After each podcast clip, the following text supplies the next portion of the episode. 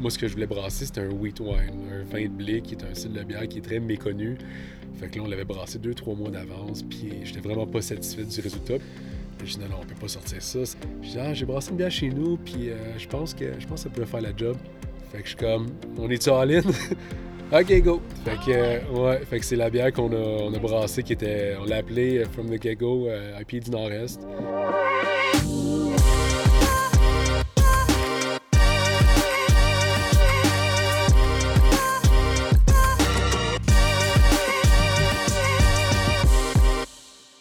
Salut tout le monde et bienvenue au tout premier épisode du podcast Fever Talk. Mon nom c'est Magali Rochette. Je suis une athlète québécoise euh, professionnelle en cyclisme, en cyclocross particulièrement. Mais avant tout, je suis une personne très curieuse. Et euh, vous me demanderez peut-être pourquoi un podcast? Est-ce que le monde avait nécessairement besoin d'un nouveau podcast? Probablement pas. Il y en a assez, euh, il y en a assez sur le marché. Mais euh, d'une façon un peu égoïste, euh, j'avais, j'avais envie d'aller d'aller explorer, d'aller poser des questions. En fait, j'ai la chance de connaître tellement de gens qui sont passionnés, des gens qui ont réussi à faire carrière dans le domaine qui les passionne. Et ce podcast-là, pour moi, en fait, c'est une excuse pour aller questionner ces gens-là, pour aller voir, pour aller entendre leur histoire, leur, leur expérience, aller comprendre comment ils ont réussi à faire carrière dans le domaine qui les passionne. Bref, euh, c'est pour ça que j'ai décidé de faire un podcast parce que j'avais envie d'explorer, de connaître davantage ces gens-là qui sont super intéressants et que j'admire beaucoup. Puis je me suis dit, tant qu'à aller poser toutes ces questions-là à ces gens-là, pourquoi pas partager les conversations au plus de personnes possible. Alors voici, voici, bienvenue au tout premier épisode du Fever Talk podcast. On est honoré que vous preniez du temps dans votre journée pour écouter qu'est-ce qu'on a à dire. Alors, sans plus attendre, notre premier invité aujourd'hui, c'est quelqu'un de très spécial. C'est, euh, je dirais, c'est un artiste, c'est un créateur. C'est quelqu'un qui, sans même le connaître, il vous a peut-être déjà fait passer un moment vraiment spécial. En fait, notre invité aujourd'hui, c'est Gabriel Zulon, qui est le maître brasseur chez Boréal. Alors, euh, si vous êtes un fan de la IPA du Nord-Est, ben, vous devez ça à Gabriel, qui est le créateur de cette bière-là. Euh, alors, on est allé rouler ensemble, euh, Gabriel et moi, un après-midi, puis après, on s'est assis ensemble pour déguster de la bière et pour jaser un peu. Alors, avec Gabriel, on parle euh, de son processus de création, d'où vient son inspiration. En fait, dans la dernière année, Gabriel a créé plus de 37 nouvelles bières. J'ai bien dit 37. Alors, moi, j'ai envie de comprendre d'où viennent ses idées, comment il s'y prend. on parle aussi de c'est comment avoir euh, de faire un métier qui est, sa passion, puis comment on continue à s'améliorer, comment on continue à rester motivé quand notre passion devient notre métier. Et on parle aussi un petit peu de la culture euh, derrière l'entreprise Boréal où est-ce que Gabriel euh, travaille. Alors, sans plus attendre, voici ma conversation avec Gabriel Dulon, maître brasseur chez Boréal. Bon, fait qu'on est ici aujourd'hui avec Gabriel Dulon, maître brasseur de chez Boréal, puis on vient d'aller rouler une heure et demie dans les trails de, vélo de montagne du Chanteclair. Vraiment bel après-midi. Maintenant, on se retrouve pour jaser, puis Gab nous a apporté euh, des belles bières à déguster. Qu'est-ce que tu nous as apporté aujourd'hui, Gab? Euh, bon, pour aujourd'hui, après une, ride, de vélo, c'est toujours le fun d'accompagner ça avec une bière. Donc, la première, c'est l'escapade. OK. Euh, l'escapade, c'était, c'était la troisième bière de notre programme collaboratif. Mhm. Euh, puis, dans le fond, c'est une bière dans laquelle on, on veut travailler avec des fournisseurs locaux. Donc, on a des mâles de la malterie Cour-la-Flamme qui est dans la région de Québec.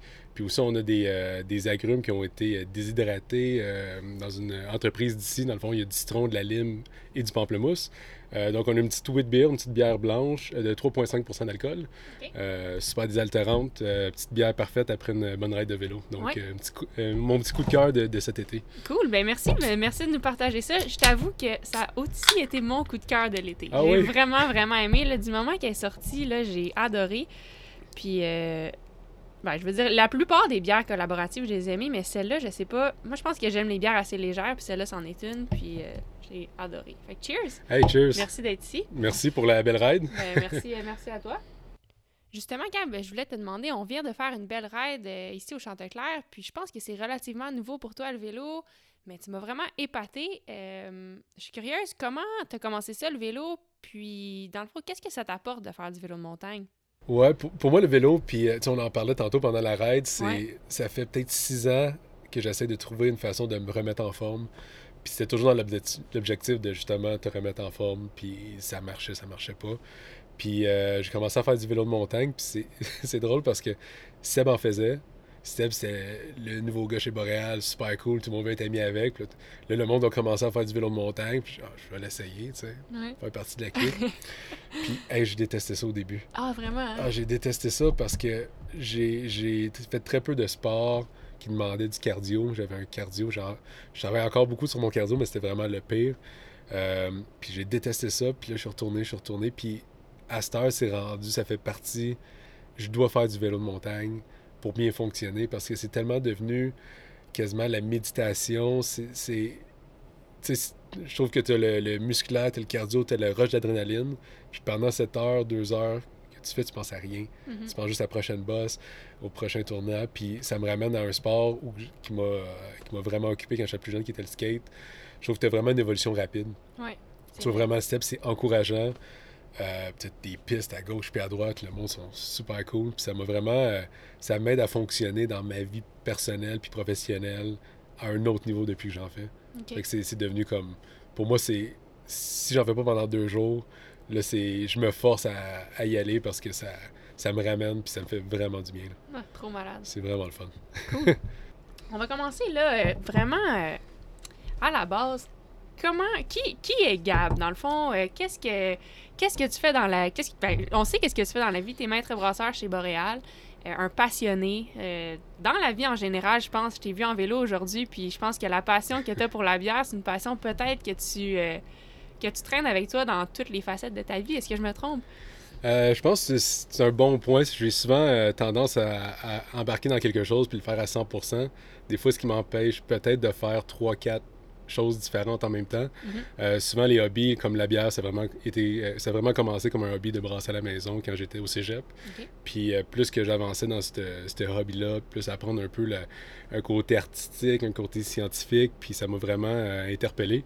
Puis c'est de même que ça s'est développé. Euh, c'est un hobby qui, qui est devenu...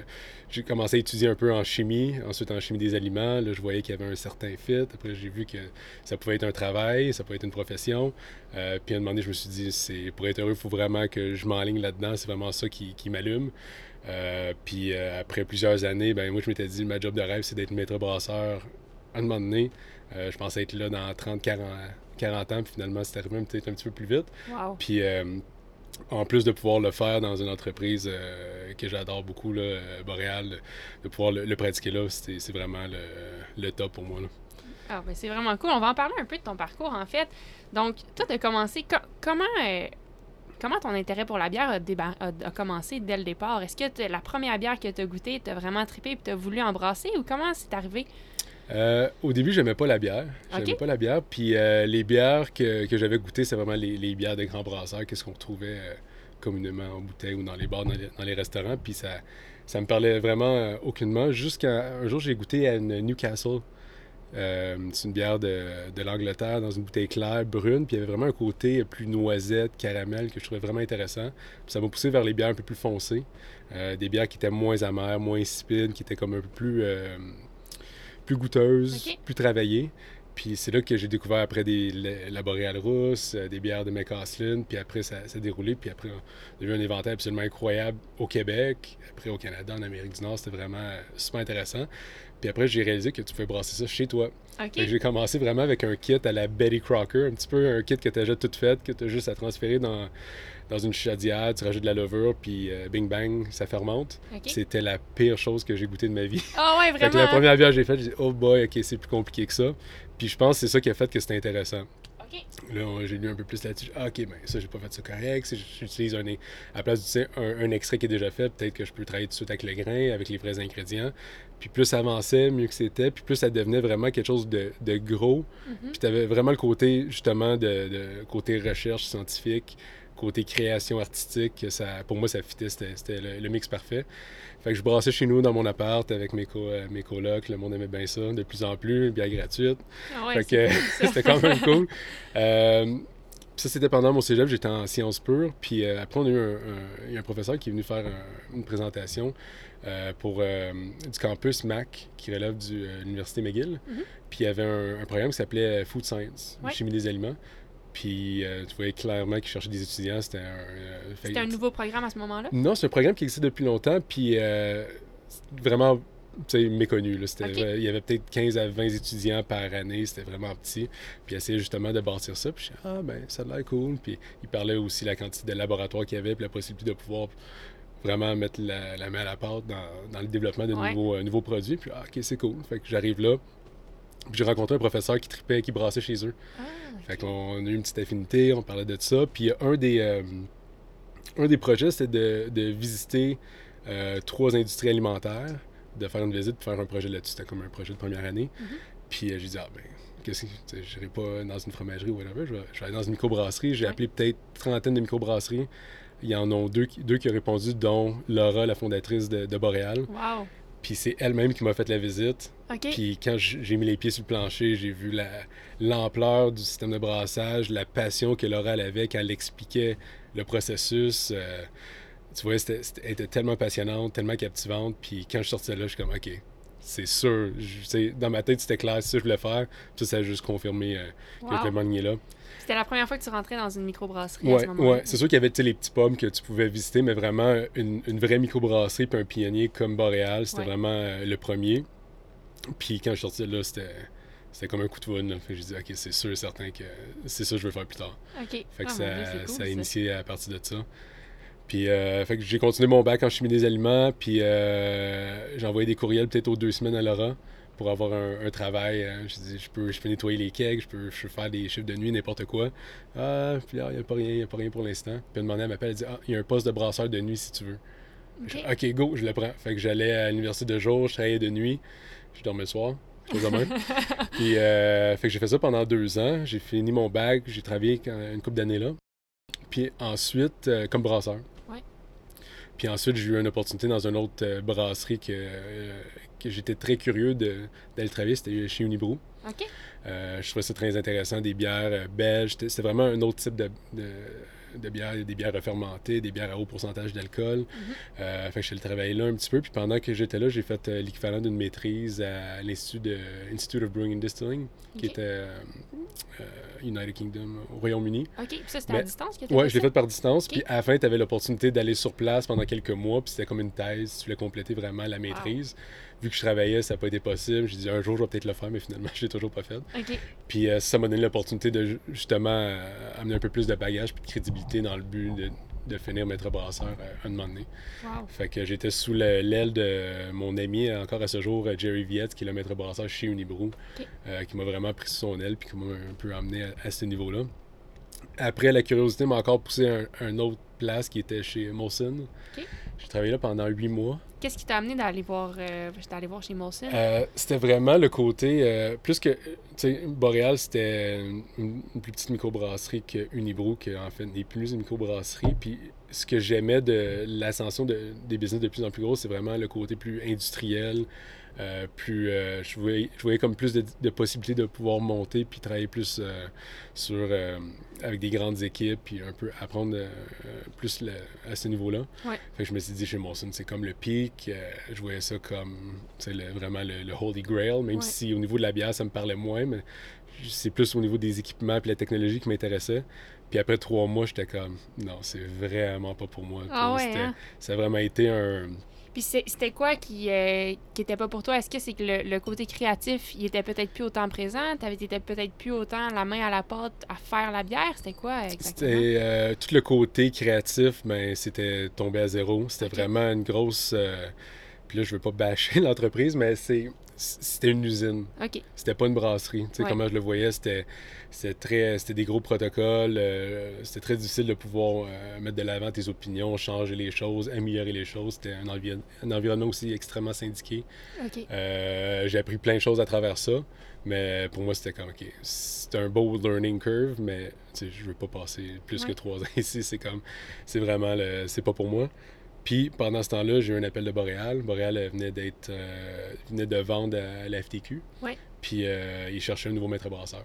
OK. Puis là, on est en quelle année? Là, on est en 2014. 2014. Et toi, t'as quel âge en 2014? 2014, j'ai 27. 27, mais ça fait déjà quelques années quand même que t'es dans le milieu, là. Fait que Ouais. t'as- quand même une belle expérience pour quelqu'un de si jeune. Ouais, dès que, dans le fond, j'ai commencé à 20 ans. OK. Ouais, fait que j'avais quand même pas mal d'expérience. Ouais. Puis vu que j'ai- ma première expérience de travail était dans, dans la bière, si on veut, ça a toujours été le cas. Fait Ouais. qu'effectivement, j'avais quand même une bonne expérience. Quand j'ai eu l'appel, j'ai OK. Puis quand je suis parti de Boréal au début, c'était encore. euh, tu sais, j'étais chez Unibo, j'aimais ce que je faisais, mais je m'ennuyais énormément de Boréal, euh, le côté plus PME, de travailler directement avec les fondateurs, euh, Ouais. côté très passionné, très terre à terre. Euh, je m'ennuyais beaucoup de ça. Puis ça me restait toujours un peu en arrière de la tête de dire, crime, euh, je serais, je serais où si je serais encore là, puis je voyais Boréal continuer à, à grandir, à, à s'améliorer, à se modifier, à être un peu plus au niveau des tendances. Ouais.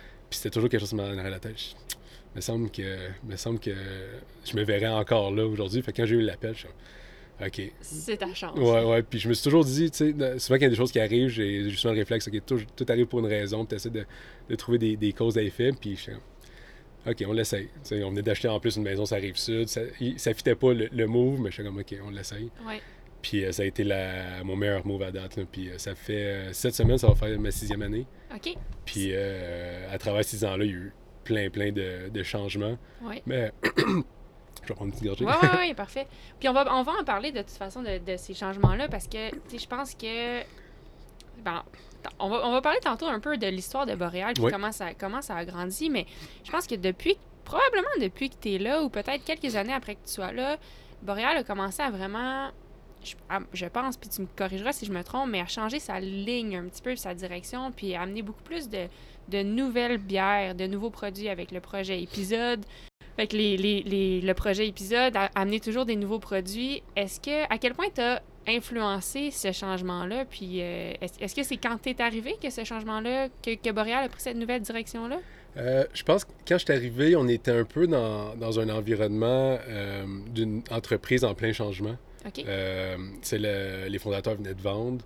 Euh, il y avait une nouvelle, une nouvelle équipe de gestionnaires en place. Euh, puis le monde de la bière, c'est très différent de, de tous les autres domaines. Il faut vraiment comme. C'est pas vendre des patates. C'est- vraiment un autre mindset. Puis je pense dans ces premières années-là, la direction s'est beaucoup cherchée. Ils voulaient bien faire, mais il y a quelques, quelques choix qui ont peut-être pas été les meilleurs. Fait que c'est. quand je suis rentré, puis je me souviens encore, on, on, on tournait un petit peu en rond. T'sais, on a essayé des nouvelles recettes, mais on voulait pas. On était très très safe dans ce qu'on faisait, puis je Mhm. pense qu'on n'avait pas l'alignement qu'on a présentement. On voulait plus aller vers. euh, vendre du volume versus vendre une bière pour le consommateur averti qui veut découvrir, qui veut une expérience. C'était vraiment plus en termes de volume. Puis clairement, dans une industrie comme la microbrasserie, que c'est du monde hyper passionné, qui veut une expérience, ça a clashé. Oui. Fait qu'après une couple d'années, il y a eu un changement au niveau de la direction, puis surtout un, changement au niveau des valeurs de Boréal. Vraiment, on est revenu vraiment à base. Tu sais, Boréal, c'était quoi au début? Qu'est-ce qui a fait en sorte qu'en 87, 88, Boréal a commencé? Pourquoi quand dans les années 90, c'est devenu ce que c'est devenu? Mais c'est parce qu'ils ont, ils ont comme un peu pavé leur propre chemin, ils, ils ont innové, ils ont fait ce qu'ils voulaient faire, puis c'est de même qu'on est reparti. Puis on a vu aussi, ça c'est peut-être en 2016 où ce qu'on a vraiment réaligné, on est arrivé, comme tu disais tantôt, avec le programme euh, épisode. Le but avec ça, c'est qu'on s'est acheté un, un- un système pilote, fait que t'étais pas loin. Puis on brassait une coupe de, de, de bières pilote, puis euh, le but c'était vraiment de... Parce que quand t'es une plus grande microbrasserie, faire un brassin versus un brew pub, c'est beaucoup plus difficile parce que là, il faut que... tu- faut savoir où ce qu'ils vont être vendus ces bières-là, faut que tu fasses une étiquette. C'est beaucoup plus compliqué que de juste dire on fait un one-shot deal, on le met sur ses pompes, puis on check un peu la réaction. Ouais. Qu'est-ce qu'on pouvait faire à un festival. Fait qu'on avait commencé avec le projet euh, épisode, où on avait choisi des, des, euh, des comptes CSP dans le fond des bars, puis à chaque deux mois, on arrivait avec une nouvelle bière. Fait que ça, ça a vraiment été le début, puis le monde a comme Ah ouais, Boréal, ok, ah, c'est le fun, c'est cool. Mhm. On faisait des bières. La première bière, évidemment, c'est une IPA. Elle s'appelait le tonne de houblon. Puis là, ça a fait parler. La deuxième, c'était euh, une saison au cocombre. Oh, wow. On entend encore parler. Le monde, c'était love it or hate it. OK. Puis euh, c'était vrai. Puis le but de cette bière-là, c'était de faire parler. Puis moi, ça a marché s'il en parle ouais, encore. ben c'est ça, il euh, en parle encore. Puis euh, c'était cool, pareil. C'est une petite bière d'été, c'est le fun. Puis de plus en plus, on a commencé à faire des nouvelles bières. Puis la quatrième bière, c'est la Nord-Est. OK. Fait qu'à travers ça, ça a commencé vraiment avec épisodes qui étaient plus des brassins limités dans des bars. Après, on a travaillé la gamme artisan, où ce que c'était des bières quand même accessibles, mais euh, un peu plus travaillé, tu sais, un peu plus au goût du jour, qu'est-ce que le monde cherchait, un peu plus d'expérience. Puis après ça, on est arrivé à un moment donné avec euh, les gammes, les vagues de nord-est, si on veut, des bières très houblonnées, des bières un peu extrêmes. Euh, en premier lieu, on pensait jamais que ces bières-là auraient Le succès qu'ils le succès. Puis, puis encore là, quelqu'un me posera encore la question en 2015-2016, euh, on va pas vendre une IPA qui va, qui va se vendre en canette en unitaire, parce qu'avant, on vendait plus, on vendait pas en unitaire. C'était comme quasiment, Ah, c'était, vrai. ça faisait pas partie de nos réflexes de vendre, hey, on, on peut vendre une canette. 3 C'était non, non, il faut que ça soit. C'était souvent basé sur un price point par rapport à un format un peu mentalité grand brasseur. Ouais. Fait que toutes ces innovations-là nous a poussé à penser plus comme un, un brasseur, comme on pensait à un peu- comme Boréal était dans le passé. De, de se permettre de se donner le trouble d'innover, de sortir plusieurs nouvelles bières par année dans un format singulier, unitaire. Puis justement, euh, pouvoir mettre un peu de Boréal sur la map. Là. Fait que OK. c'est- c'est Puis là ça a fonctionné. Très Ça bien. a super bien fonctionné. Puis euh, ce qui est le fun à travers ça, c'est sûr que on vend plus de bière avec ça, mais moi, ce qui m'a ouvert les yeux le plus, puis ce qui m'allume le plus avec ce, cette- ce changement-là chez chez Boréal, c'est vraiment les employés à l'interne. Même si c'est- plus de troubles, le monde c'est exact, exact. Avant, on brassait peut-être 4-5 bières par année. Euh, cette année, euh, depuis janvier, je pense qu'on a fait au-dessus de 36 nouvelles bières. Wow, c'est incroyable. C'est- comme du jour et nuit, mais de voir que les, les employés sont. ils- dès que tu arrives avec une nouvelle recette, OK, c'est quoi? Ça te quoi l'étiquette? Ça sort quand? On va en faire combien? Je peux-tu y goûter Puis c'était pas le réflexe qu'on avait avant. Fait que de voir ce changement-là à l'interne, c'est super le fun. Ah, ça doit être vraiment motivant. ouais, ouais. Cool. Puis on, va- on va en reparler tantôt euh, de ça parce que, je veux dire, tu m'as dit combien? 37 nouvelles bières cette année? Ouais, à, peu près, à peu près c'est 37. hallucinant. Puis c'est incroyable le processus de création, comme où est-ce- d'où ton inspiration vient. Moi, ça me, ça me fascine. Puis j'ai envie de- d'en parler. Mais juste avant ça, euh, j'aimerais qu'on parle un petit peu de l'histoire de Boréal. Tu y as touché en parlant de, de Laura, la fondatrice, puis en parlant de comment, à ses débuts, Boréal était très innovateur, puis sortait des nouvelles bières, puis faisait ça vraiment pour le plaisir de créer une bière, si je comprends bien. Euh, dans le fond, ben, moi, c'est spécial. là. J'ai visité l'usine Boréal quand j'étais à l'école primaire. OK. Vraiment spécial, mais j'allais à, j'a- j'allais à une école primaire dans la région. Puis euh, j'ai eu un peu le même feeling. On a visité l'école primaire parce que. On a visité la brasserie de Boréal en tant qu'école primaire parce que c'est une brasserie, je pense que c'était un des premiers, une des premières entreprises qui était certifiée LEED, donc qui était très éco-responsable, puis qui était certifiée pour ça. Puis dans ce temps-là, je veux dire, ça fait quand même longtemps là, que j'étais à l'école primaire, ça fait peut-être 15 ans, donc c'était très avant-gardiste. Puis en plus de ça, ben, la fondatrice, c'était une femme. Donc pour toutes ces raisons, on avait visité la, la microbrasserie, puis c'est Laura qui avait fait la visite. Puis moi, dès ce moment-là, j'ai fait genre, wow, quel. com- Comme, c'est vraiment une belle entreprise. Euh, est-ce que tu peux nous parler un petit peu des débuts? Puis tu sais, tu disais qu'ils ont innové depuis le départ. Je pense que Boréal ont été la première compagnie à faire la, bière, une bière rousse, tandis qu'au Québec, à ce moment-là, je crois que c'était surtout des bières blondes. Est-ce que tu peux nous expliquer un peu pour, comment c'était si innovateur? Pourquoi ils ont été les seuls à faire une bi- bière rousse à ce moment-là? Ouais, puis c'est un excellent point. Puis j'étais pas là dans le temps parce que moi aussi, euh, quand, la- quand ils ont sorti le rouge, j'avais deux ans. Euh, mais euh, de toutes les histoires que, que Laura m'a contées, c'est sûr que si tu recules dans le temps, à peu près en 86-87, les, les, les bières qu'on retrouvait de façon régulière, c'était Molson, c'était de la O'Keeffe, c'était de la. Je pense pas qu'il y avait de la Dow, mais c'était les grands brasseurs, puis c'était de la bière blonde. C'est facile à boire. Sensiblement la même bière, mais tout le monde avait sa bière. tu sais. Ma Bud est meilleure que ta Molson, puis encore à ce jour, j'ai de la misère à comprendre pourquoi, mais ça faisait un peu partie de la dynamique. Euh, puis, euh, de ce que Laura m'a conté, c'est elle, avant de, de débuter ce projet-là, elle travaillait dans un homebrew shop, dans le fond, un, un genre de, de magasin où ils vendaient des kits pour faire du vin, pour faire de la bière. Puis un jour, il y a, il y a quelqu'un qui est arrivé avec une recette des États-Unis que son ami avait brassée, nanana, puis c'était une bière rousse. Puis elle avait travaillé avec le, le- le client pour essayer de peaufiner la recette. Puis quand elle goûtait, ah, ben c'est différent, c'est nouveau, c'est le fun. Puis je pense que c'est des styles de bière qu'on retrouvait peut-être plus, euh, tu sais, les, les, euh, plus en Californie, où ce que vraiment l'épicentre du craft brewing a vraiment débuté dans les années euh, début 80. OK. Puis ça a peut-être mergé, c'est peut-être ça qui a, qui a un peu influencé euh, ce marché-là. Puis euh, Laura elle s'est dit, si on veut compétitionner vers- versus ces monstres-là qui sont présentement sur le marché, c'est sûr, c'est pas en sortant de blonde. Même si on a les plus belles valeurs du monde, il va falloir rentrer dans le top puis faire parler. Fait qu'elle a dit, on va sortir une rousse. Puis est-ce que c'était la première bière qu'ils faisaient à ce moment-là? C'était la première bière, puis elle s'appelait La Boréale. Wow. C'était une bière, c'était euh, le marché, c'était seulement en CSP, dans le fond, consommation sur place. Ouais. C'était en baril, c'était pas en, en bouteille euh, encore. Mhm. Fait qu'eux, ils arrivaient dans des bars, puis c'était comme goûte ma bière. C'est une bière rousse. Le monde au début pensait que vu que c'était une start-up, la bière était rousse, que l'équipement était rouillé. Ah, c'est pour ça que la bière était. Fait que, tu sais, on part de loin, là. Ouais, vraiment. Il y, avait, il y avait juste des bières blondes dans le temps, puis peut-être une noire, que finalement, c'était juste euh, une ou deux personnes qui, qui buvaient ça d'une façon régulière. Euh, fait que c'est vraiment, c'est l'effet un peu surprise. les- Puis, puis malgré ça, la, la rousse, puis encore ce jour, la recette, elle n'a pas changé. Quand je suis rentré, je suis allé revoir dans, dans les archives parce que leur a dit Ah, on ne changera jamais la recette. Puis j'avais moi-même des doutes, puis je suis allé voir, puis c'est la même recette.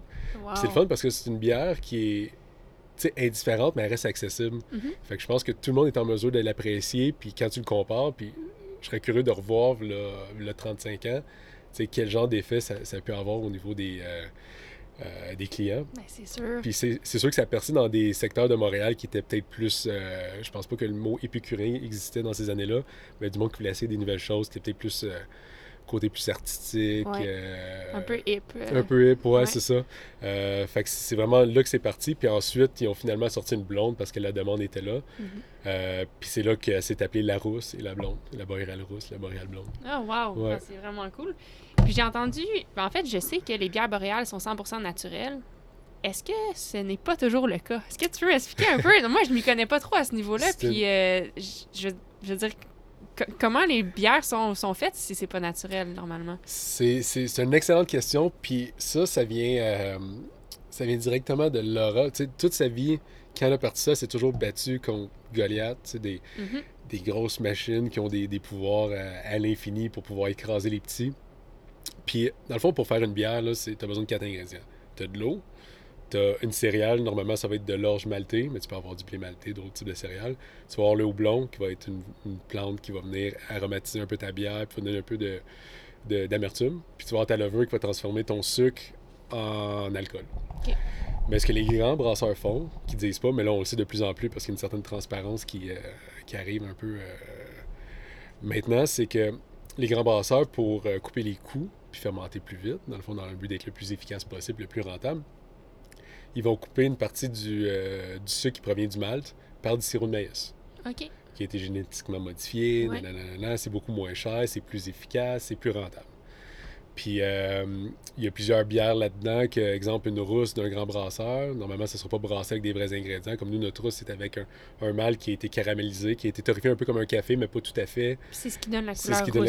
Exact. Puis le goût un peu de caramel. Ouais. Euh, dans des grandes brasseries ou comme, comme dans le fond, un, un grand transformateur alimentaire. Ils vont couper les, les coins ronds pour être plus profitables. Ils vont utiliser des colorants, des, Mm. des, euh, des saveurs artificielles, des acidifiants, des stabilisants, tout ça.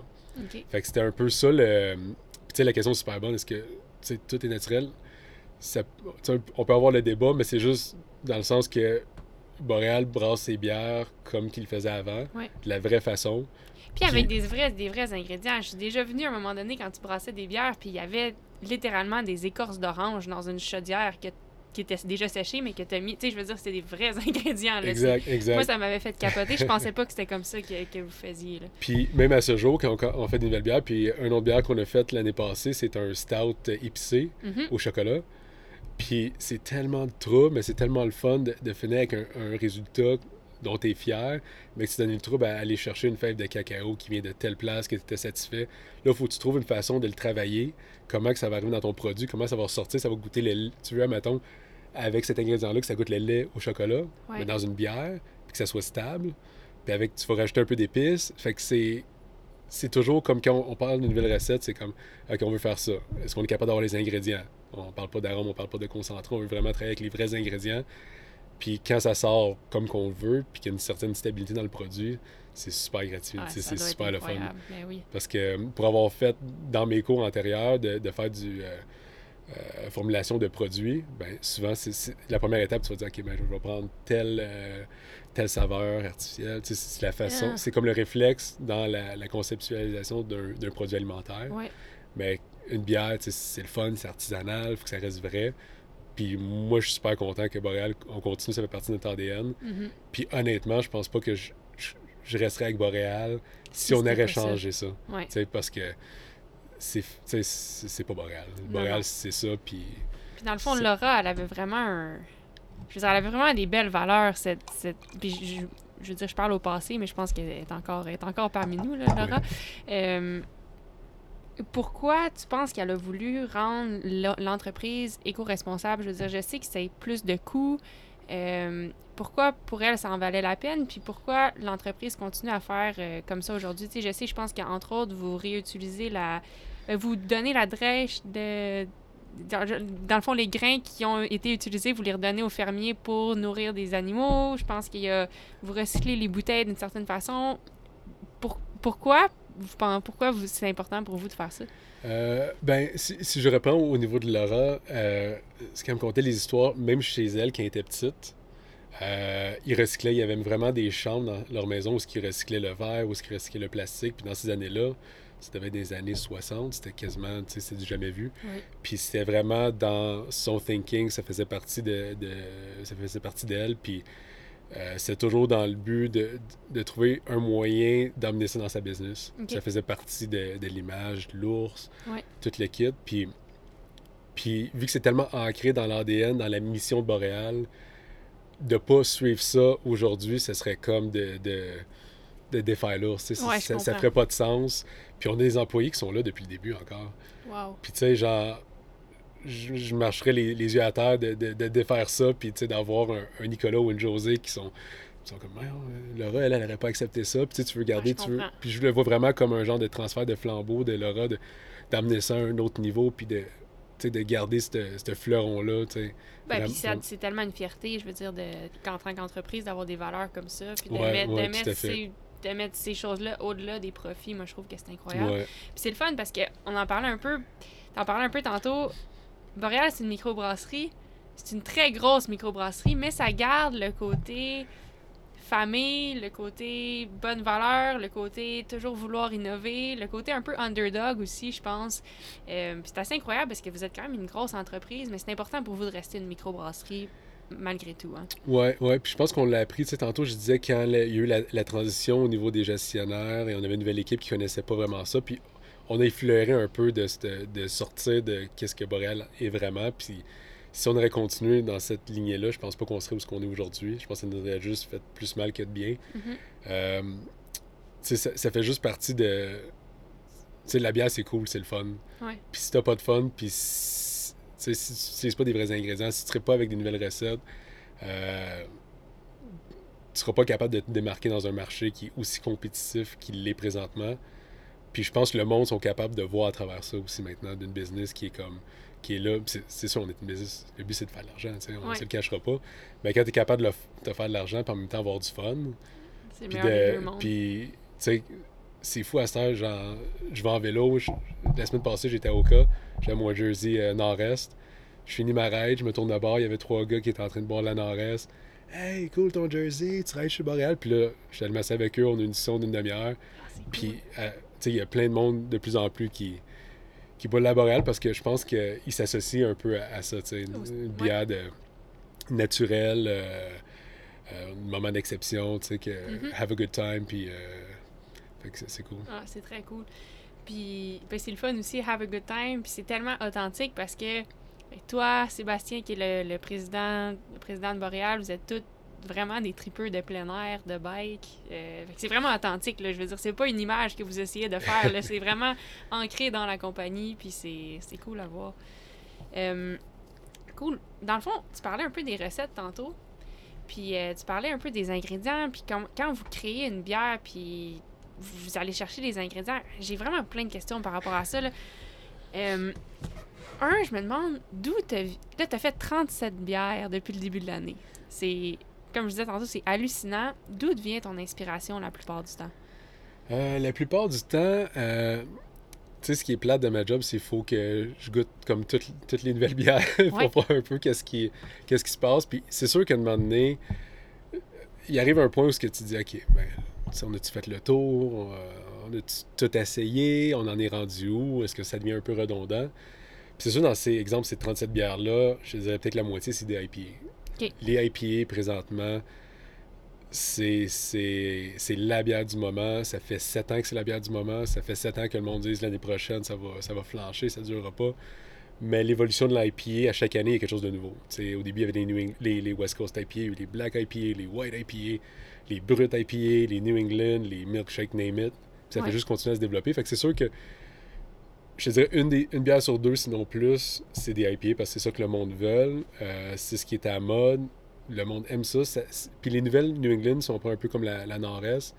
Ça goûte tellement moins la bière. C'est tellement fruité, sucré, du juicy. jus, là, ouais. Fait que ça devient un produit aussi hyper accessible, Ouais. tout d'un coup. Fait que ça, on continue, ça, ça reste quasiment le, le core des nouvelles bières. Au niveau des autres, c'est sûr que on essaie le plus possible de travailler en équipe. Tu sais, c'est pas juste moi qui a le. ah, on brasse ça, puis that's it, ou euh, ça vient de Seb, ou du marketing, ou des ventes. Souvent, on va lancer des idées sur la table, on va dire, OK, qu'est-ce qui nous allume? Euh, me semble que ça, ça serait bon pour l'été. me semble que c'est le fun de travailler avec tel. Fait que souvent, c'est un genre de brainstorm dans lequel on travaille. Ou souvent, tu sais, sûrement, je vais revenir tantôt pour avoir deux, trois textes de un gars des ventes. Hey, j'ai goûté à ça, c'est débile, ce serait le fun qu'on ait ça. Fait que des fois, c'est c'est bâti de ça. D'autres fois, c'est vraiment une idée de. Euh, exemple, la bière au cocombe. J'étais Ouais, en c'est Floride, j'étais tanné de boire de la bière. C'est une des seules fois que ça m'est arrivé, je pense. Puis j'avais pris un eau pétillante au cocombe. Puis faisait genre 37 dehors. Puis j'étais comme, ah, mais ça, ça fait du bien. Fait que, tu sais, dans Ouais. ce cas-là, c'était parti de ça. Dans, la, dans le cas de la bière au chocolat épicé, c'était un dessert mexicain que j'avais mangé. Puis j'étais comme, mais ça, ce serait le fun. Puis, il y a, il y a Ah, des c'est fois des idées comme ça qui, qui arrivent. Fait que ça va dépendre vraiment. Le but de cette bière-là, c'est quoi? Ouais. C'est-tu de faire triper les geeks? Là, ça va être un autre alignement. Ça va-tu une bière de volume qu'on va intégrer dans la gamme artisan qui va être là à l'année longue? Ça va être une saisonnière? Euh, puis après, là-dedans, des fois, il faut que tu parles de price point, il faut que tu Ouais. parles de... Fait que ça va vraiment dépendre, ce produit-là, on veut faire quoi avec? Ouais, parce qu'imagine pour une bière comme la série, colla- euh, le, le projet collaboratif, une bière qui va être un one-time, j'imagine tu peux prendre des risques un peu plus. Ouais, tout à Ça fait. doit être quand même assez stimulant. C'est super le fun. Puis Ouais. tantôt, la deuxième bière que j'ai apportée, c'est vraiment ça. C'est tu peux te permettre de genre on, l'essaye, on l'essaye. Puis souvent, moi ce que j'aime faire souvent, ça va être de, de faire un pilote ou des essais avant pour avoir un peu la tête tranquille parce que c'est quand même des milliers et des milliers de, de canettes qu'on va produire par batch. Fait que c'est un peu stressant quand, quand tu mets quelque chose dans un fermenteur puis tu sais pas comment ça va sortir, mais des fois, tu pas le choix. Parce que ça va être un ingrédient qui va être tellement limité ou tu vas pas l'avoir avant puis tu as un deadline à respecter. Euh, mais c'est le fun quand c'est un one-shot deal de dire let's go, Go. on l'essaye puis Fait que toutes les bières que vous faites sont pas toutes testées avant. Des fois, c'est le produit initial. Tu, tu testes plus toujours dans ton garage avant, seul Non. chez toi. Là. Avant, on le faisait, puis, euh, puis je pense que c'était la bonne façon de faire les choses, surtout au début, parce que c'était quand même nouveau pour nous de, d'innover au point qu'on innovait euh, il y a quelques années. Euh, fait que tu as cette paix d'esprit-là aussi, tu peux faire goûter, fait que tu fais pas peur à toute ton équipe quand tu dis on va faire une bière au cocombe. Euh, mais à cette heure, c'est plus qu'on. À, ch- à chaque année, on produit de plus en plus de bières, de nouvelles bières, fait qu'on on, on est de plus en plus habitué à, à jouer avec ce risque-là, d'être Ouais. plus flexible. Puis je pense que c'est un peu euh, ce qui fait notre succès aujourd'hui d'avoir autant de, de nouvelles bières. de- Fait que euh, non, on les teste pas toutes. Fait que des fois, c'est très stressant. Mais c'est, c'est, ça rallume un peu la flamme aussi en même temps. là. Ouais, t'aimes ça le stress quand Ouais, même? C'est, ouais, c'est ça- quelque chose que tu vis bien avec? Ça me motive, ça, ça te garde un peu. euh, Des fois, ça, ça te rattrape, là, mais souvent, c'est, c'est qu'est-ce qui, qui m'allume. Là. C'est, Ouais. c'est le fun, moi, je, ben, je suis d'accord. Moi, je trouve que le stress, puis c'est drôle parce que pendant un bon moment, je détestais le stress. Je voyais vraiment ça comme quelque chose de négatif. Puis plus ça va, plus j'avance, mettons, dans mon sport, je me rends compte que ça, ça s'en va nulle part, le stress. Là. Il, il est toujours présent, puis c'est à moi d'apprendre à gérer, de le gérer. Puis des fois, je trouve qu'un petit stress, ça fait deux choses. Des fois, ça aide à mieux se préparer, dans un sens. Parce que, tu sais, quand t'as peur que ça foire, tout d'un coup, tu mets un peu plus d'effort. Puis des fois, ça, c'est un bon feeling, je trouve. C'est un bon motivateur, comme tu disais. Ouais. Puis on dirait que récemment, j'essaie de voir le stress un peu plus comme... Mettons que je suis sur une ligne de départ puis je suis vraiment nerveuse. Au lieu de le voir comme quelque chose de négatif, j'essaie de le voir comme vraiment là, comme une tank d'adrénaline qui se remplit. Là. Puis là, là, ça se remplit, ça se remplit, puis, mais positivement. Puis quand ça dit go, là, poum, ça explose. Puis genre, c'est vraiment comme du bon power. Puis on dirait juste de faire le switch dans ma tête, de le voir comme ça, plutôt que de le voir comme quelque chose de négatif. Ça fait toute la différence. C'est, Mais- vraiment, ouais, c'est un excellent point. Là. C'est, je pense que quand tu arrives à justement le switcher de bord puis le mettre en ta faveur, là, c'est, c'est, ça devient un ingrédient de plus dans, dans ton succès. Là. Mhm. Cool. Puis, euh, dans le fond, là, on- on- on- si je reste sur le côté création, puis où est- d'où ton- d'où vient ton inspiration, euh, j'ai vu sur. Ben, je pense que. Parce que je te suis sur Instagram, je regarde souvent. Si vous suivez pas Gab sur Instagram, ça vaut la peine. Il met vraiment plein de beaux trucs par rapport à la bière, mais aussi par rapport à la bouffe. T'as l'air d'être un tripeux de bouffe en général. Si je me trompe pas, ta copine est nutritionniste aussi. Est-ce que tu te considères comme un foodie? Puis est-ce que tu penses que. Ben surtout, est-ce que tu penses que ce- cet amour-là de la nourriture t'aide des fois à trouver des idées ou à. Est-ce que ça se transfère dans ton travail pour créer des nouvelles bières? Je pense que c'est c'est quand même lié parce que tu sais c'est pas un terme que que j'aime utiliser souvent là, mais tu sais épicurien, foodie, mais ça fait partie de genre de vouloir découvrir, vouloir Ouais. essayer des nouvelles choses. Puis je pense de, de- qu'est-ce qu'on voit dans les dernières années au niveau euh, de l'alimentation, on le voit, c'est quasiment euh, une image miroir de, au niveau des, des bières de microbrasserie. OK. Tu sais, t'arrives. euh, même moi, j'arrive dans des supermarchés ou des, des dépanneurs de bières spécialisés, puis je me perds moi-même tellement qu'il y a des nouvelles brasseries, des nouvelles, euh, nouvelles bières. Fait- ben, c'est ça que le monde veut. Puis euh, nous, côté bouffe, c'est sûr, à la maison, euh, comme tu as mentionné, ma, ma femme est nutritionniste, mais est aussi hyper passionnée par la cuisine puis tout ça. Moi, j'ai plus tendance à avoir le, le volet ou le mandat des, des grosses bouffes qu'on reçoit. C'est plus le, le daily, mais on se complète super bien là-dedans.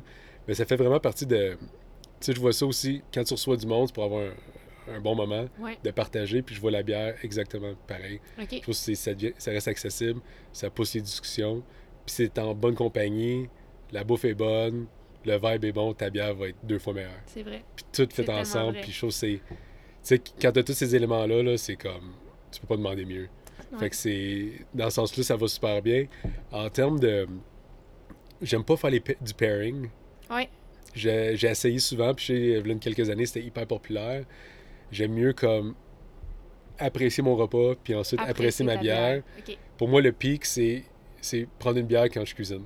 Ça, je trouve que c'est comme, tu sais, sur le barbecue, ça, c'est Ouais. comme, c'est parfait. Mais pour moi, le pairing, c'est pas, euh, c'est pas mon dada, ça me parle un peu moins. Je trouve que des fois, ça a tendance à cacher un peu les deux, Mhm. à place d'avoir la full expérience. Mais pour moi, ça, ça va ensemble pareil. C'est Ouais. vraiment comme un happening, tu sais. Puis est-ce que l'agencement des saveurs, c'est similaire dans la nourriture par rapport à dans la bière? Dans le sens qu'est-ce a deux ingrédients qui vont quand même bien ensemble dans un plat, vont nécessairement aller bien dans la bière? Ou co- Puis comment tu sais ça? Est-ce que comme tes études en, en, en, food science, ça t'a aidé par rapport à ça? Ou tu sais, comment, comment tu, tu gères ça? Ouais, c'est une bonne question. C'est sûr, le, en, food science, ça donne un- une base de les interactions entre composantes, si on veut, puis Ouais. qu'est-ce que ça va donner. La différence au niveau de la bière, c'est que c'est fermenté. Pendant la fermentation, c'est un produit qui est vivant, que tu vas rajouter, tu vas inoculer des bébites, c'est Ouais. de la levure, c'est vivant, c'est un peu comme le pain.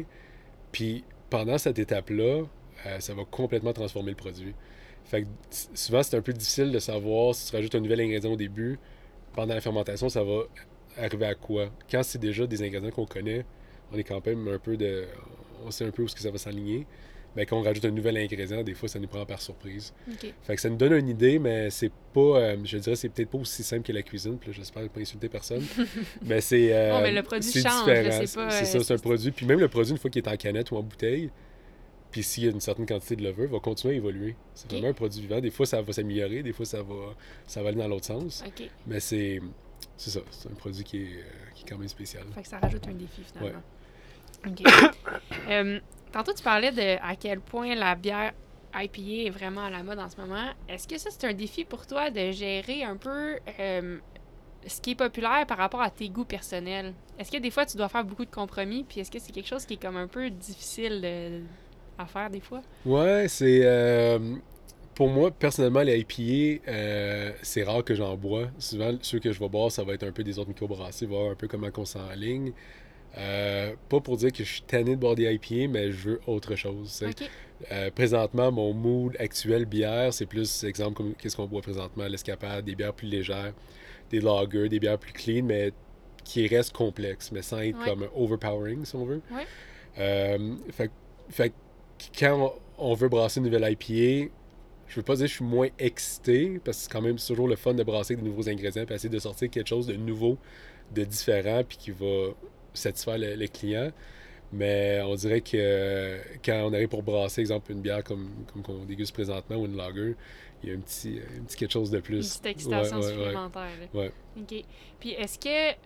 Ben, ça, dans le fond, c'est une question, tu sais, quand t'étais quand t'étais jeune, puis tu t'es dit, moi, je veux faire ça comme métier, je veux être maître brasseur. Maintenant, c'est ça ton travail.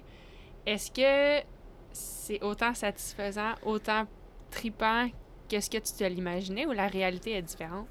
Euh, c'est différent, mais c'est, euh, ça répond à toutes mes, mes attentes, malgré ça.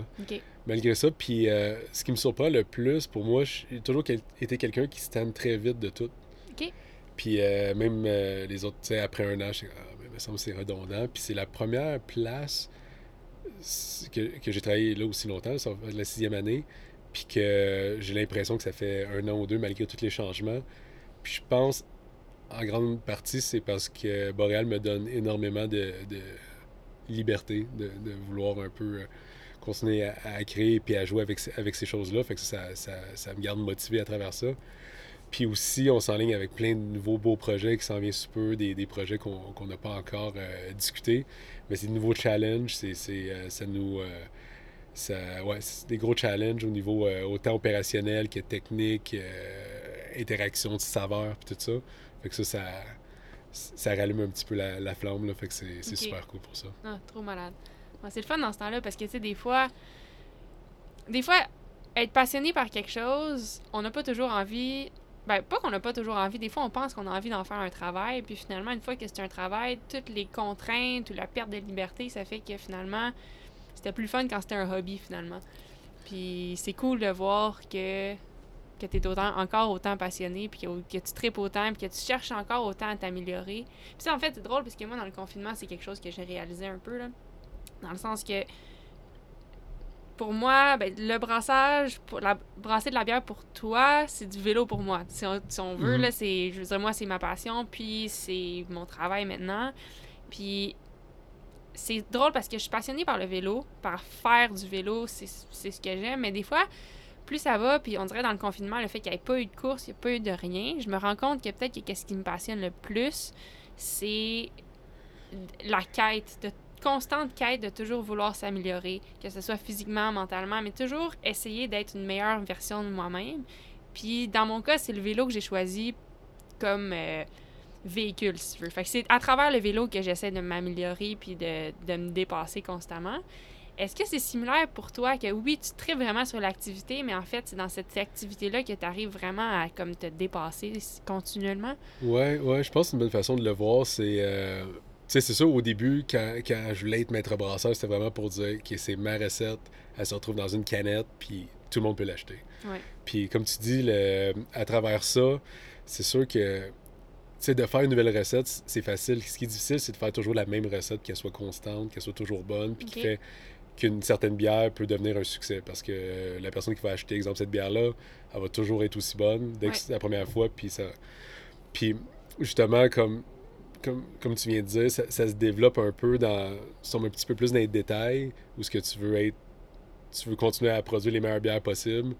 Il y a des nouvelles bières qui sortent sur le marché que tu n'es peut-être pas trop d'accord, mais il faut quand même que tu, tu, tu matches le market, puis de trouver. D'être en mesure de faire une bière aussi bonne ou meilleure, mais c'est un peu toujours ça le challenge. Ouais. Ah, je, ok, j'aime ça, j'aime moins ça, ok. Je vais la brasser, puis je vais essayer. Tu sais, Je vais essayer de faire ouais, mieux. ouais. Puis ça, c'est encore plus gratifiant quand t'aimes pas le style. Parce que t'as pas encore cette, ce wow-là de vouloir dire Hey, ça c'est débile. Ok, j'ai hâte de la brasser, mais c'est comme. C'est plus un challenge technique, mais ça reste que c'est. C'est toujours dans le but de te dépasser puis de te prouver que t'es capable. Ouais. Cool. c'est- c'est cool pour ça. Fait est-ce que tu fais encore ça? Est-ce que tu brasses encore dans ton garage des fois? J'ai. euh, c'est drôle parce que j'ai arrêté de brasser à l'arrivée de ma deuxième fille. OK. Je m'étais dit, ah non, c'est correct. je finalement, un deuxième enfant, c'est comme un cinquième. C'est- fait que j'ai. euh, puis mon garage, s'est rempli de babelles puis plein d'autres patentes. Ouais. Fait que j'ai vendu mon système. Ça m'a fait mal euh, euh, émotivement. J'ai dit, ah, ok, fait que c'est bon, on va passer à autre chose. Puis tout récemment, je me suis rééquipé. Avec, évidemment, il y avait l'histoire du COVID. On savait pas trop tôt comment ça allait s'enligner. On voulait continuer à innover puis euh, travailler sur plusieurs autres recettes. Fait que je me suis rééquipé au niveau de mon garage. Fait que j'ai recommencé à brasser. Euh, je brasse avec mes filles, fait qu'ils trouvent ça Ah super ouais, trippant. Ouais, cool. ouais, fait qu'ils aiment bien ça. Euh, fait que j'ai recommencé à brasser, fait que je suis super content. Puis c'est c'est le fun parce que c'est. Au début, j'avais peur que ce soit comme genre du homework, un peu comme du après-travail. Puis finalement, non, c'est comme que je brassais avant. Puis c'est le fun de, de pouvoir emmener la petite famille là-dedans. Puis Ouais, travailler ensemble. Puis euh, je suis super content. Fait que oui, j'ai recommencé. OK. Fait que je suis bien content. Ah, ben c'est nice. Ouais. Puis, ben, une autre des questions que j'avais, là, tu as recommencé à, à- à brasser à la maison, puis c'est cool, mais dans le fond, des fois, qu'est-ce qui, qu'est-ce qui est tannant quand ta passion devient ton travail? C'est que, justement, tu as des contraintes, puis tu perds un peu la liberté d'expression, puis de création, puis tout ça. Mais en même temps, de faire, ta, de faire carrière dans ta passion, ça te permet justement des fois d'approfondir ta passion encore plus, puis d'apprendre davantage. Puis dans ton cas, est-ce que tu penses que c'est c'est- c'est ça, puis c'est pour ça que ça te garde autant stimulé? Ouais, ouais, Ouais. tout à fait, tout à fait. Puis tu sais, le, le domaine de la bière, ce qu'on fait présentement, malgré le fait qu'on a sorti 37 nouvelles bières jusqu'à présent, il y a encore, c'est tu sais, c'est un, un layer parmi tant d'autres dans lequel on peut continuer à évoluer. Tu sais, il y a des bières à vieillir en fût des bières avec des, des bactéries, des bières birrettées ou des bières avec des lactos qu'on n'a pas encore produit. Puis tu sais, un jour, moi dans ma tête, c'est sûr qu'un jour, je veux que Boréal ait ce- cette gamme-là. Mais c'est tellement un autre bébite à gérer. Fait que c'est tout un peu. Qu'est-ce qu'on fait pas? Moi, mon but, c'est qu'un jour, Boréal fasse. On est capable de tout faire. Mais bien faire, tu sais. On Ouais. veut. Ce serait facile de, de s'éparpiller à gauche puis à droite, puis tout essayer de faire à moitié, mais on veut vraiment bien le faire. Puis le jour qu'on va avoir un système de, de- ou un programme de bière vieillie en fût de chêne, un programme de, de bière sûre, puis tout ça, c'est là que je vais m'aligner. Puis il reste encore bien, bien, bien des étapes avant qu'on arrive là. Fait que c'est sûr que quand ton hobby vient ta passion, euh, vient ta profession, mais là, tu as les outils où tu peux te, te permettre le temps d'approfondir tes connaissances, puis d'arriver là. Fait que c'est c'est vraiment super cool. le fun. Là, Ça devient juste de plus en plus stimulant, finalement. Ah ouais, là. tout à fait, tout à fait. C'est comme... Puis, souvent, je me le fais rapprocher par mes chums. On- j'achète comme toutes les nouvelles bières, puis là, je goûte, puis c'est... c'est comme c'est un devoir. Il faut que je le fasse. Ah ouais, c'est ça. Mais c'est vrai, faut que tu sois au ben, courant de c'est ce qui se passe dans le exact, marché. Exact. Puis c'est- c'est... c'est pas dans le but de, de compétitionner la compétition, c'est juste dans le but de voir, c'est quoi un peu, tu sais, tu veux, tu veux un- une vision 360 de ce qui se passe sur le marché, tu veux Ouais. pas être en retard, tu veux comparer ton produit à la compétition, voir, ok, mais moi je pense que ma bière était bonne, mais si tu restes juste dans ton créneau, tu, tu vas penser que tes bières sont parfaites, puis t'es le meilleur au monde, puis Ouais. euh, la vie est belle, mais faut toujours, je pense que. euh, puis moi, je suis hyper critique sur nos produits. C'est, c'est- chaque bière, je vais être comme, OK, euh, je suis content de ça, ça, ça, mais ça, on aurait dû faire ça, ça, je l'ai retravaillé de cette façon. Fait que tout ça ensemble, ça, ça fait en sorte que tu n'as jamais fini de, Ouais. de creuser. Là. Puis est-ce que tu as un système, mettons, pour t'améliorer comme ça? Est-ce que, mettons, tu as toujours. euh, T'as-tu un carnet de notes que telle bière. tu dis que tu es critique, comme moi j'aimais telle telle affaire, mais je ah, je suis pas tout à fait satisfait de ça. Est-ce que tu prends des notes pour essayer toujours d'améliorer au prochain produit? Ou... Ouais, ouais, Ouais? ben c'est sûr, on a des, des fiches recettes quand Ouais. je crée les nouvelles recettes, puis euh, je me garde toujours une section dégustation. OK. Fait que euh, une photo, voir. parce que dans le fond, quand on déguste une bière, mais pour moi, c'est pas juste. C'est vraiment tous les sens. Est-ce Ouais. qu'elle est belle? Y a-t-il une belle tenue de mousse? Est-ce que les arômes explosent quand tu as fini de la verser? Est-ce que euh, le mouthfeel est bon? Le goût, tout ça? Puis il y a toujours, tu sais, c'est rare que tu vas avoir 10 sur 10 sur chaque item. Puis là, OK, fait que euh, c'est ici, on peut s'améliorer, mais ça va être quoi la prochaine fois? C'est-tu l'ingrédient? C'est-tu la technique? C'est-tu. euh, Ah, c'est- c'est c'est- cool, c'est tellement complexe. Finalement, Ouais. tu peux continuellement t'améliorer. Ah, là. exact, puis, T'arrives euh, jamais au, au- au sommet. Puis il n'y a, pas une bière jusqu'à présent que tu j'étais comme, OK, parfait, je change rien. C'est toujours. Puis à un moment donné, tu- comme si tu, toi, tu t'en mets trop, puis là, es, finalement, tu es en train de juste tourner en rond, puis la bière est correcte. Mais je pense que c'est- c'est c'est le fun d'avoir ce mindset-là parce que, comme tu te dis, tu veux toujours t'améliorer. Ouais. Puis ça fait en sorte que ça, reste, ça fun. une passion. Ça Ouais. reste, ouais. OK, cool. Tu parlais de compétition, mais ça, c'est quelque chose que je suis curieuse. là. Il y a de plus en plus de microbrasseries, tellement de nouveaux produits. Comment, ben, comment tu continues à différencier? Comment vous, vous arrivez à être différent des autres? C'est une excellente question. Euh, comme tu as dit, le, marché de la bière au Québec a complètement explosé. Puis même pour quelqu'un comme moi qui suit ça dans son quotidien, j'ai moi-même la misère à, à- suivre les vagues. C'est complètement fou. Euh, c'est différencier de cette compétition-là. C'est sûr que pour moi, puis je pense pour l'ensemble de l'équipe chez Boréal, notre compétition, c'est pas les microbrasseries. Mhm. Nous, notre but, c'est de rendre la, la bière de microbrasserie de plus en plus accessible dans le but de tasser les grands brasseurs. Les grands brasseurs, à eux seuls, ce sont trois, deux, trois, euh, puis ils ont 90% du marché de la bière au Québec. OK. OK? Wow. Fait que tes 250 autres. 90 wow. Ouais. Puis c'est c'est un peu plus que ça, là. je pense que c'est 92. OK. Fait que euh, toutes les 250 autres microbrasseries, là, se split le reste.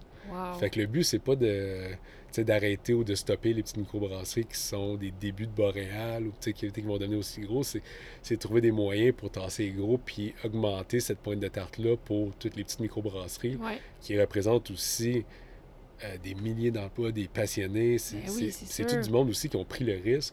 Moi, je suis chanceux parce que j'ai pas pris de risque. J'ai commencé chez Boréal. Puis, tu sais, ça, ça me reste de la tête de un jour, ah, ce serait le fun, mais j'ai tellement de liberté, de le fun, sans avoir les risques. Mais il y en a plein là-dedans qui ils ont, ils sont allés de l'avant, ils ont pris un guess, puis ils méritent d'être poussés. Fait que, tu sais, quand on se compare à la compétition, c'est sûr, on compare les produits. Malgré ça, tu veux toujours avoir les meilleurs produits, la meilleure image, c'est ça, mais le but premier, c'est c'est d'aller chercher des parts de marché pour notre gang. On est une Ouais. association des microbrasseries du Québec. Le monde se tienne, même si, évidemment, il y a une petite compétition qui va se faire naturellement, mais le but, c'est de grossir ce groupe-là, Mhm. puis que, tu sais, je- moi, j'aime bien mieux bo- voir quelqu'un boire une autre microbrasserie que boire une bière des grands brasseurs parce que, OK, mais son goût, il se développe, mais il challenge, puis peut-être il boit la bière parce que, justement, il sait que ça l'encourage Les... Ben oui, c'est ça. monde ici, ou, tu sais, Ouais. fait que... Fait que c'est sûr qu'on essaie de se différencier de la compétition, mais je pense qu'on le fait en étant nous-mêmes. Ouais. Je pense que l'image qu'on met de l'avant, puis Seb a amené quelque chose de vraiment incroyable depuis son arrivée, c'est... La bière, comme je disais tantôt, c'est, le but, c'est que ça soit le fun, que ça soit convivial. C'est, plus que tu es bien entouré, meilleur que ta bière va être par défaut. Puis le but de Boreas, c'est ça. C'est, Ouais. une bonne bière que tu vas partager avec tes chums, tu vas avoir du fun, puis that's it. Mhm. C'est sans prétention. Tu C'est sais, vrai. Puis c'est, simple. Là. Puis la compétition, c'est pas toujours négatif non plus, là, tu sais, de- à mon avis, puis je pense que tu l'as super bien expliqué, tu sais, des fois, de la compétition, c'est un qui ça va t'amener à un autre niveau toi-même, parce que, puis en partageant aussi des fois, hein, puis comme tu dis, en goûtant les, les bières des autres, puis en bike, c'est la même chose, des fois, moi, je préfère partager avec mes compétitrices, parce que je sais que je vais apprendre d'eux aussi, puis les deux, on va devenir meilleurs. Puis finalement, on est, on est tous meilleurs à, Mhm. à- à partager comme ça. Puis je pense que c'est quelque chose que vous faites beaucoup, là. Vous faites plusieurs collaborations avec d'autres microbrasseries, puis c'est cool à voir. J'imagine que ça doit être le fun pour toi aussi, de, tu sais, j'imagine- je sais pas, Ah ouais, ces collaborations-là. Ça, c'est super trippant. Puis pour moi, quand, quand j'ai commencé à tripper sur la bière de microbrasserie avant d'être dans le domaine, tu sais, je voyais des, des brasseries comme euh, Donham, comme euh, Dieu du ciel, puis tant d'autres. Puis, puis de pouvoir maintenant, tu sais, je les voyais comme, waouh, tu sais, c'est comme, c'est des dieux, ils sont débiles. Là, j'aimerais tellement juste leur parler. Ouais, Puis à ça, de pouvoir collaborer avec eux, de brasser avec eux, c'est comme. Je me sens comme un enfant. C'est super excitant. Puis comme tu as dit tantôt, c'est. Tu sais, on partage comme nos recettes, nos techniques, nos trucs. Euh, L'ingrédient, tu le prends de qui, tu le travailles de quelle façon? Puis c'est complètement fou. là. Puis c'est vraiment comme. C'est open book. Ouais. Ça, ça fait que ce domaine-là est, est aussi wow qu'il l'est vraiment. là. Ben oui, c'est clair. Puis même quand tu arrives dans des festivals de bière, souvent c'est là que tu vas le remarquer. Tu vas avoir un brasseur en arrière d'un kiosque d'un autre qui va servir la bière de l'autre. C'est- un peu le free-for-all, là, mais c'est- Ouais. c'est vraiment ça Un le wow. milieu. Exact. Ah, c'est cool. Puis qu'est-ce qui est le fun des collabos? Tu sais, Il y, a- il y a eu des fois où on a fait des collabos pour faire des collabos au début parce que c'était nouveau pour nous autres. Puis maintenant, les nouvelles collabos, il faut qu'il y ait une histoire en arrière. Ok. Tu sais, on fera pas une collabo parce que la nouvelle petite microbrasserie Hype veut en faire. Euh, moi, ça, c'est comme, ah, tu veux faire une collabo? Ben, gars, on va aller bouffer ensemble. On va se jaser. Puis s'il y a un fit, on va en faire une. Parce qu'il n'y a rien de plus plate de faire une collabo avec une brasserie où il n'y a pas l'intimité, il n'y a, pas, le, wow. Si tu veux faire une collabo juste pour faire un produit qui va se vendre rapidement parce que ça va créer un hype, on l'a fait dans le passé. Puis pour moi, à cette heure, c'est comme. Pas intéressant. Pas en tout. Pas en tout. Fait que c'est. En plus d'avoir un. Cette fratrie-là, ben, c'est le fun. Tu crées vraiment des liens qui, qui, qui, qui perdurent dans le temps. Là. Fait que Ouais. c'est- super le fun. Ah, très nice. Euh, cool, bon, on arrive, euh, on arrive tranquillement vers la fin. Je, je vais te parler de la, de la IPA du Nord-Est, justement, parce que je c'est quand même incroyable. là. Vous avez gagné, si je, corrige-moi si je me trompe, mais je pense que vous avez gagné le prix de la meilleure IPA au monde par, euh, par le site Rate Beer. C'est, quoi exactement que vous avez gagné? C'est ça. C'est, Ouais. la meilleure IPA au monde. Ok, mais c'est malade. Ouais, ouais. Puis, et comment, je veux dire, comment tu te sens par rapport à, cette, à, ce, à, à cet accomplissement-là, toi? Est-ce que c'est quelque chose, un, est-ce que tu y attendais? Est-ce que c'est quelque chose que tu avais déjà rêvé auparavant? Euh, comment comment tu as vécu ça? Ouais. Si tu veux, pour en parler, on peut sortir l'autre bière. Là. On peut finir Ouais, ça pas la ouais, ouais, on peut faire ça. C'est pas la Nord-Est, mais. Ben, pas. Vas-y avec cette question-là, puis après ça, on changera bon. de bière. euh. Euh, quand quand j'ai appris la nouvelle, j'étais comme, OK, c'est une joke, ça n'a pas de sens. Puis ah non, la meilleure IPA au monde. Comme, OK, la meilleure au Québec, la meilleure au Canada. Non, non, au monde. Fait que là, on voit la, la Nord, hein, IPA du Nord-Est, Boréal, puis là, tu vois le top 10, puis là-dedans, tu as des, t'as des brasseries des États-Unis sur lesquelles on s'est euh, on s'est inspiré, que c'était comme eux qui ont inventé ce style-là, qui, qui, euh, qui l'ont perfectionné, que c'est vraiment. Puis là, on voit que dans ce pool-là, on s'est démarqué. OK, mais c'est barouette, euh, il y a quelque chose qui se passe là. Puis euh, c'est sûr que, c'est un. C'est un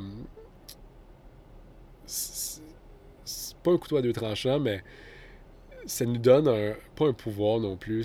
C'est, ça nous a un peu ouvert les yeux sur le potentiel de cette bière-là. C'est toujours une bière qu'on était hyper fiers, qui a explosé, qui a aussi amené Boréal peut-être à une autre vitesse.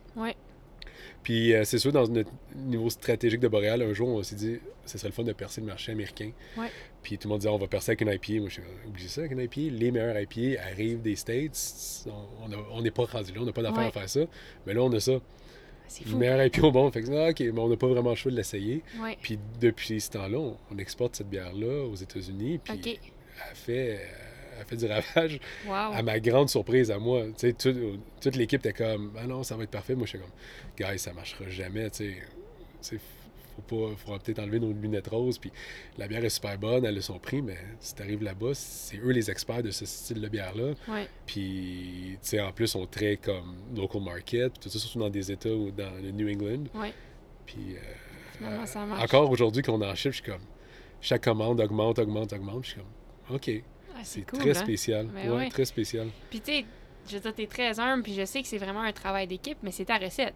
C'est toi qui a, qui a élaboré la recette autour de cette bière-là initialement? Ouais, puis, puis ce que j'aime de cette recette-là, c'est qu'elle a une histoire. OK, mais souvent, c'est Je suis comme, vraiment euh, curieuse d'entendre ça. Ouais, puis, puis c'est le fun quand, quand- justement, qu'il y a une histoire de, de- de- de- d'attacher à un succès de, de ce genre-là, c'est que, tu sais, tantôt, on a parlé du programme épisode, Ouais. parce qu'on c'était comme un avenue de pouvoir innover puis mettre des nouvelles bières sur le marché.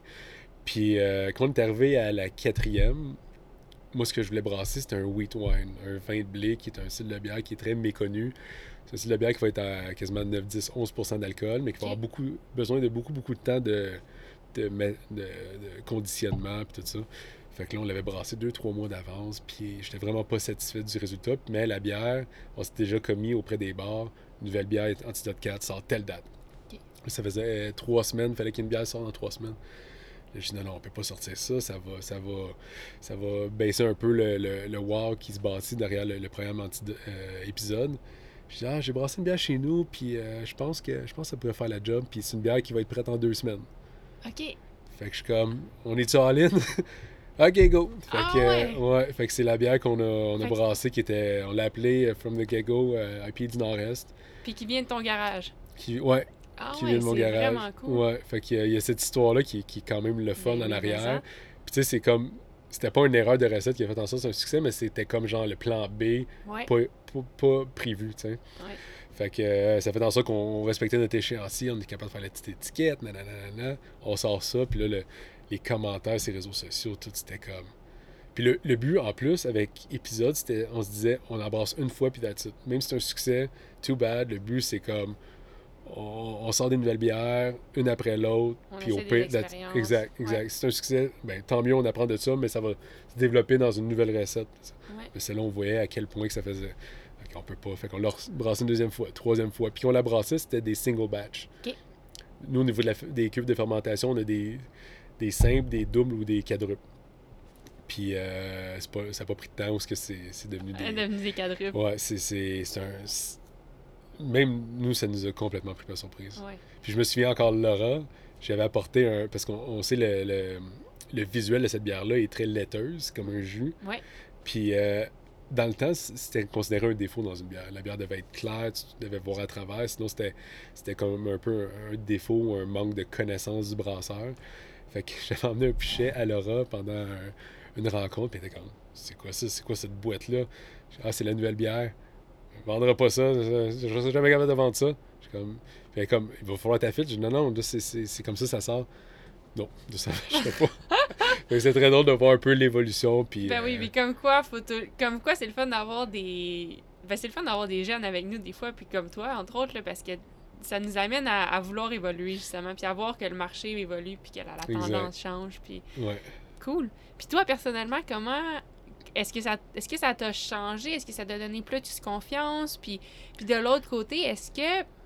Je veux dire, maintenant, t'es quand même très reconnu dans le milieu de la. De la ben, je veux dire, je suis certaine là, que t'es très reconnu dans le milieu de la bière. Euh, ou même sur les réseaux sociaux. Est-ce comment tu gères ça, cette notoriété-là, ou euh, est-ce que est-ce que t'aimes, aimes, aimes la reconnaissance ou pas trop? Ou comment ça. Ce que j'aime beaucoup, c'est le fait que ça m'apporte à des, euh, des événements comme aujourd'hui. Ça, je trouve ça cool. On fait du vélo, puis ça, ça amène un, autre niveau. Euh, ça, au début, je trouvais ça weird. Peut-être quelqu'un qui est pas nécessairement introverti, mais plus comme, tu sais, arm, je pense que tu l'as mentionné ouais, tantôt. Ouais, ben oui, 100%. Je veux dire, t'as commencé à brasser de la bière dans ton garage sans nécessairement rêver qu'un jour tu serais un des meilleurs brasseurs au monde. Je suis certaine. non, mais tu sais, c'est vrai, t'es, quand même. Euh, puis pour moi, j'amène toujours, tu sais, c'est une bière. On n'est pas en train de, de, créer genre un nouveau médicament. C'est, c'est une bière, c'est pour avoir le fun. Puis je trouve des fois, il y a trop de hype à l'arrière d'un, produit. Euh, mais tu sais, au début, je trouvais ça comme. Je trouvais ça trop. Comme justement, on fait de la bière, puis c'est une bière comme un autre. Puis on le but, genre, on peut-tu arrêter de parler elle, puis genre, juste continuer à innover, tu sais. Puis euh, finalement, je voyais qu'année après année, comme ça revient, fait qu'à un moment donné, pas que tu y prends en goût, mais t'es comme.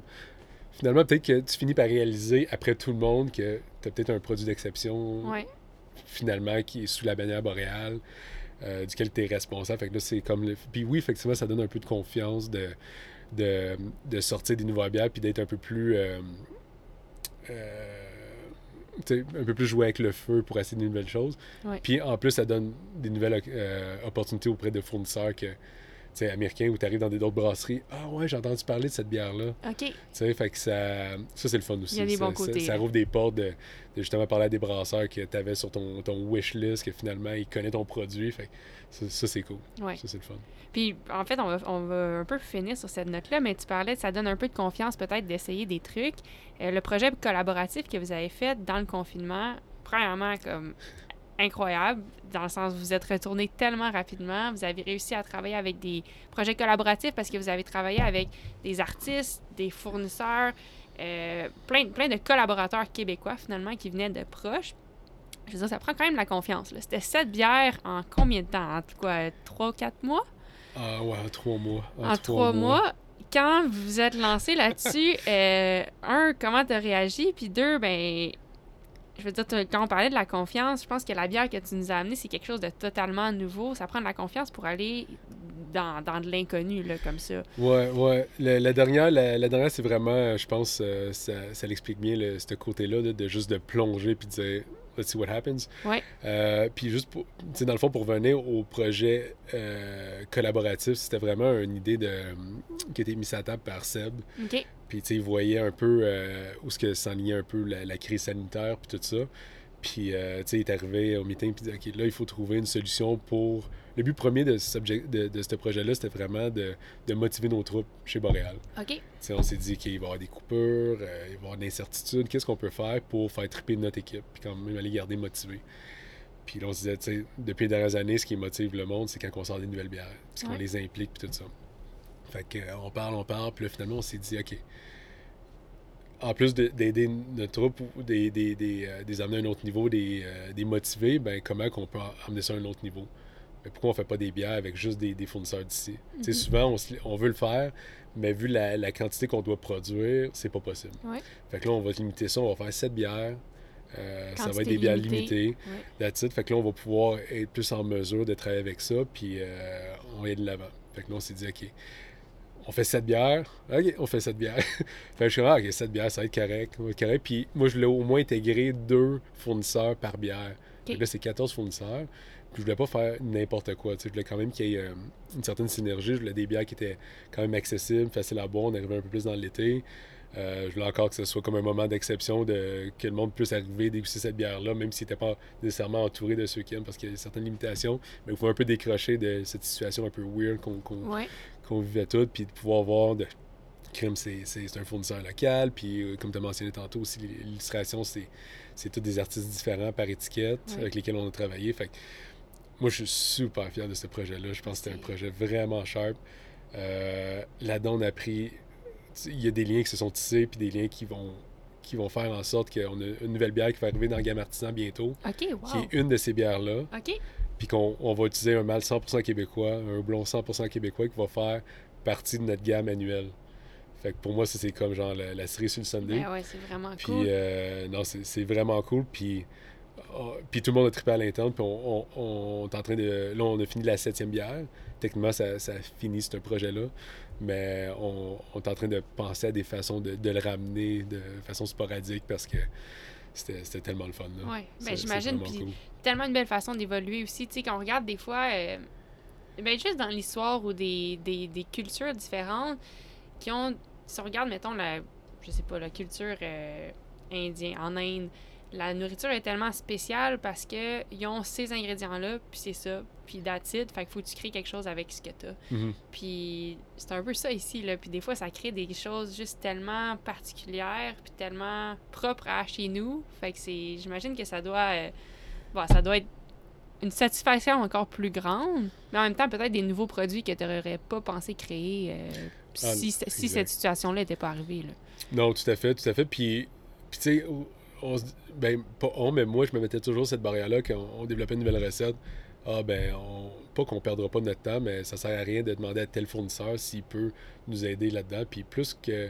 Ce que, nous a fait ce que, ce que ça m'a fait réaliser, ce projet-là, c'est que finalement, tu sais, ils sont capables de, de Ouais. nous fournir souvent, puis c'est juste de prendre le temps, de, de mettre au clair c'est quoi tes attentes, c'est quoi, qu'est-ce qui s'en vient dans le futur, puis ils sont tellement. Puis c'est une autre affaire qui m'a vraiment surpris quand j'appelais Ah, c'est Gabriel, maître brasseur chez Boréal, on, on veut travailler avec vous. Tu sais, il était super excité, puis souvent j'avais plus l'impression qu'il allait être peut-être Ah, ben tu sais, ça Ouais. a l'air gros, ou, ça, euh, ou euh, on n'est pas sûr, on est trop petit, puis euh, finalement tout le monde était super excité. Fait que Wow, ça, ça a vraiment amené ça à un autre niveau. Là. très cool. Cool, ben on va euh, tranquillement finir ça avec des petites questions relativement rapides. OK. Euh, je pense qu'on devrait servir la dernière Ah, bière ben, pour finir je ça? vais les sortir. Cheers! Cheers. Cool, fait que pour, pour finir ça, euh...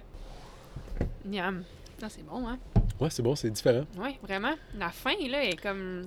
J'aurais de la misère à mettre des mots, mais il y a quelque chose à la fin qui est le fun. Il y a une petite amertume qui reste, puis je trouve que ça, ça rappelle aussi le.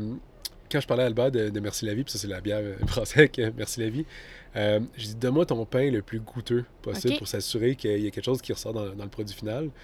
Puis euh, j'ai remarqué aussi qu'il était comme bien cuit dans le sens que il y avait un petit peu un côté brûlé.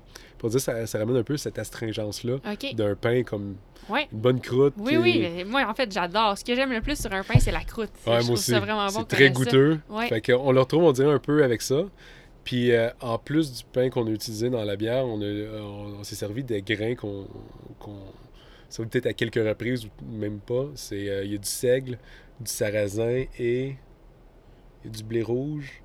Puis un autre céréale que j'ai pas dans ma tête présentement, mais c'est, c'est une quantité de, de céréales euh, vraiment euh, intense là, pour Wow. vraiment amener un goût qui, qui reste après. OK.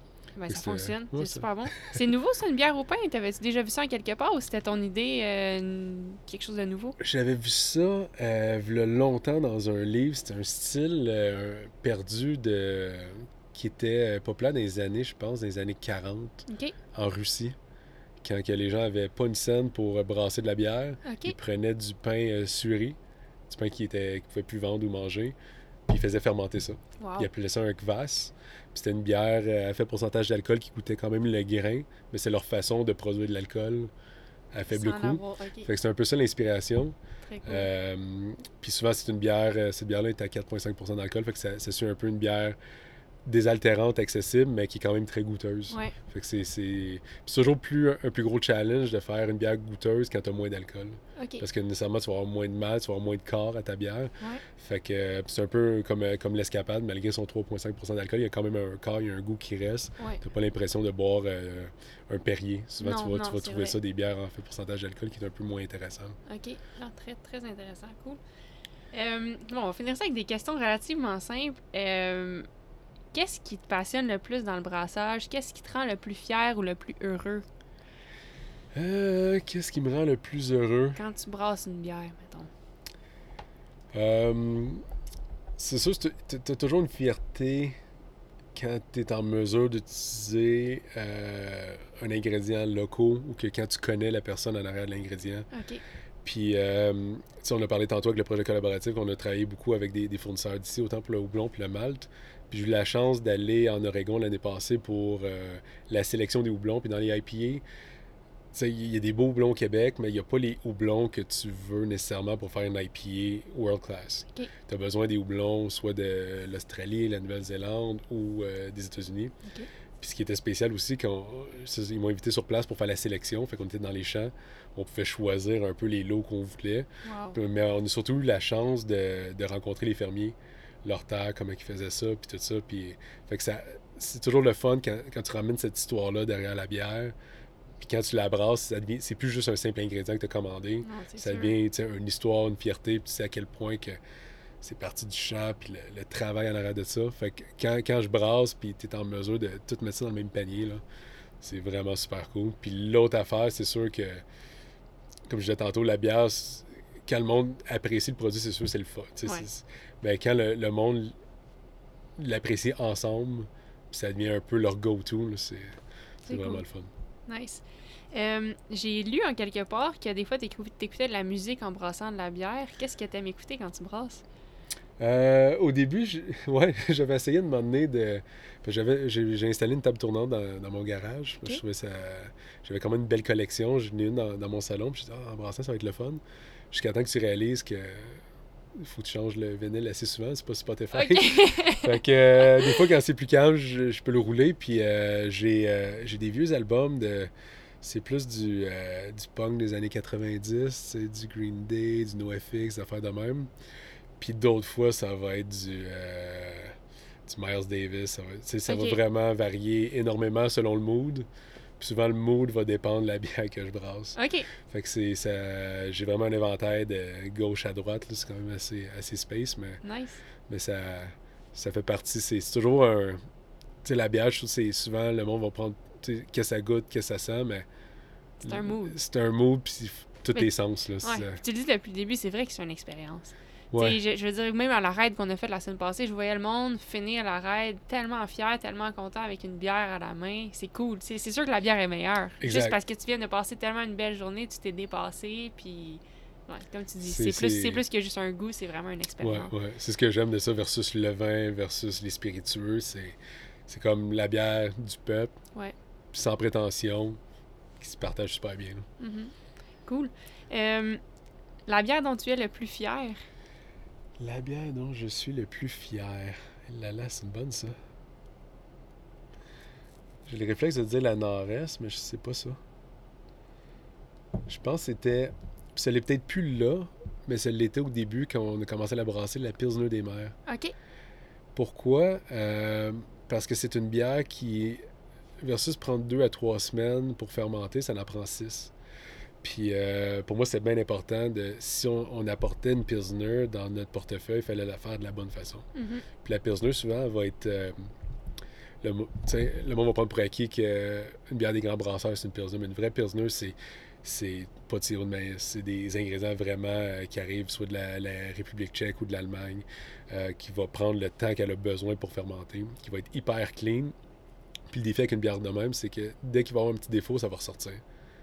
Ça veut pas dire qu'une IPA, pour- c'est facile à brasser, mais tu as tellement de stock dedans que des fois, ça peut la camoufler.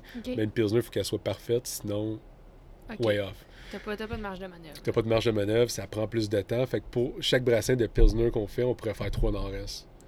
Fait que d'avoir été en mesure de vendre ce, ce projet-là à l'interne pour dire Si on le fait, on le fait de cette bonne façon-là. Avec les ingrédients. Le, le houblon, il vient de la République tchèque. Le, le malt, il vient de, de l'Allemagne, de telle malterie, telle ci. On respecte toujours le temps minimum. Euh, pour ces raisons-là, c'est la bière dont je suis le plus fier. Mais est-ce qu'elle est parfaite? Je veux tout, encore, je, je- tu sais, des jours, je suis comme, OK, est à mon goût, je la toucherai pas tôt, puis d'autres fois, je suis comme, me semble, elle, je mettrais un peu plus de ça ou un peu moins de ça. Ok. Fait qu'il n'y a pas une bière dont je suis comme, il n'y a pas une bière dans le portefeuille que j'ai pas dit dernièrement que je suis comme, je ferais plus rien. OK. Tu Il y a toujours le bon. petit, mais ça, je pense que peut-être plus dans ma tête. Nice.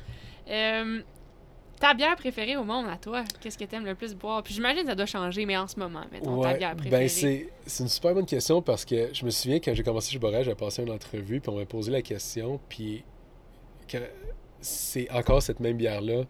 C'est une bière qui m'a... Dès que j'ai goûté à ça, j'étais fait comme « Ok, wow, la bière, ça peut être ça. » Puis c'est une bière d'ici. Euh, c'est la saison du Pinac de Donham. OK. C'est une, euh, une saison, dans le fond, une saison, c'est une bière belge qui va être quand même assez euh, phénolique, plus sèche, très désaltérante, mais qui est houblonnée un peu à l'américaine, mais sans être une IPA. OK. Puis C'est vraiment une balance parfaite. Puis à chaque fois que je prends cette bière-là, c'est toujours comme Ah ouais, c'est la, Ouais, la bière la- parfaite. si je pourrais avoir une bière à vie, ça serait cette bière-là. Tu sais, c'est, c'est vraiment. Puis à chaque fois que je la prends, puis souvent, quand... ces coups de foudre-là que j'ai eu dans le passé, quand je regoute une bière, une fois sur deux, c'est comme Ouais, c'était c'est peut-être pas tant. Puis cette bière-là, à chaque fois, c'est comme. C'est vraiment mon fois. top. C'est vraiment mon top. Puis de pouvoir. On parlait tantôt des collaborations, de pouvoir brasser avec ces gars-là. Ah ouais, c'est cool. C'est, ouais, super. Fait que ça a été ma, la bière qui m'a ouvert un peu le, le- la vision que qu'est-ce que la bière pouvait être, en plus d'une bière d'ici. Euh, puis à ce jour, c'est, C'est encore ça. c'est encore mon top. Ouais. Nice. Fait que là, j'en avais, j'avais fini, mais j'en ai une qui, qui vient de me popper. Ouais. Euh, une bière de. Non, un objectif pour toi dans le futur. Est-ce qu'il y a, il y a une- un type de bière que tu aimerais Tu m'en as parlé un petit peu tantôt, mais y a-tu quelque chose comme qui, qui vraiment qui te travaille puis que tu as envie de, de brasser là, dans les prochaines années, prochains mois? Ouais, j'ai, j'ai un petit projet que j'ai finalement euh, informé mon patron que je Ok. voulais- Puis c'est, on, on effleurait le sujet tantôt, c'est euh, les bières, euh, si on veut les bières sauvages, les bières sûres. Ouais. Euh, pourquoi qu'on n'en fait pas présentement, c'est que quand tu travailles avec ces types de levures-là, c'est des, des levures ou des bactéries qui sont très spécifiques, puis qui, sont, ils pourraient facilement contaminer un produit régulier, exemple une rousse, tout ça. Donc normalement, tu dois les produire de façon très très contrôlée ou même dans un autre édifice pour éviter qu'il y ait une contamination croisée. Ouais. Puis une fois que tu as cette contamination dans ton produit régulier, c'est très très difficile de t'en débarrasser. C'est pour ça qu'on s'est toujours dit, tu sais, un, tant qu'à faire un produit, on veut bien le faire. Puis c'est tellement un gros projet parce qu'il faut quasiment dessiner une nouvelle usine. Ouais. Euh, fait que moi, le jour que Boréal va avoir sa gamme de bières euh, acidulées, sur Wild, name it, euh, dans, des, dans des belles bières, dans des belles bouteilles 750, qu'on va être capable de. Tu sais, je veux que ça devienne aussi comme. Tu sais, je pense que c'est de plus en plus que le monde va apporter des bières à des soupers, mais c'est toujours comme des bouteilles de vin. Ouais. Ben, je veux qu'on ait cette option-là. Ok. Tu sais, d'une bouteille spéciale Ouais, ouais, qui j'ai- a pris un an vraiment à, à arrondir ses saveurs, hyper complexe, avec des ingrédients 100% d'ici, euh, qui sont vieillis dans des fûts ou des sais, c'est, vraiment mon petit... euh, Ton petit dada, Ouais, ton petit rêve. là. Exact, exact. Puis tu sais, c'était un peu comme je me suis dit, si un jour je pars mon, ma microbrasserie, ce serait quasiment juste des bières comme ça. Puis Je trouve qu'il y a comme un, un esprit vraiment intéressant qui provient de ces, ces bières-là. C'est des bières qui prennent du temps puis sont prêtes quand elles sont prêtes. Ouais. Tu peux pas dire cette bière-là va être prête dans six mois, c'est comme, c'est good, puis quand, ok, là c'est le temps de la mettre en, en bouteille, en fût, et ainsi de suite. Fait que c'est un- c'est une grosse bébite, là, un- mais euh, je pense que, évidemment pas l'année prochaine, mais je pense qu'on on va peut-être voir ça des années à venir. Le jour qu'on va voir ça, moi je vais être bien, bien content. Ouais, très Ouais. cool. Euh, Dernière question très simple. Euh, un endroit où est-ce que tu aimerais faire du bike à un moment donné? Puis ça peut être, euh, ça peut être mélangé avec aller visiter quelque chose pour la bière, le whatever, mais y a-tu un endroit que tu aimerais vraiment aller en bike, euh, vélo de montagne à un moment donné? Ouais, euh, il y a plein de places. C'est sûr, comme au début, je regardais comme, les, les voyages comme euh, tu regardes en Islande ou en Suisse, c'était comme.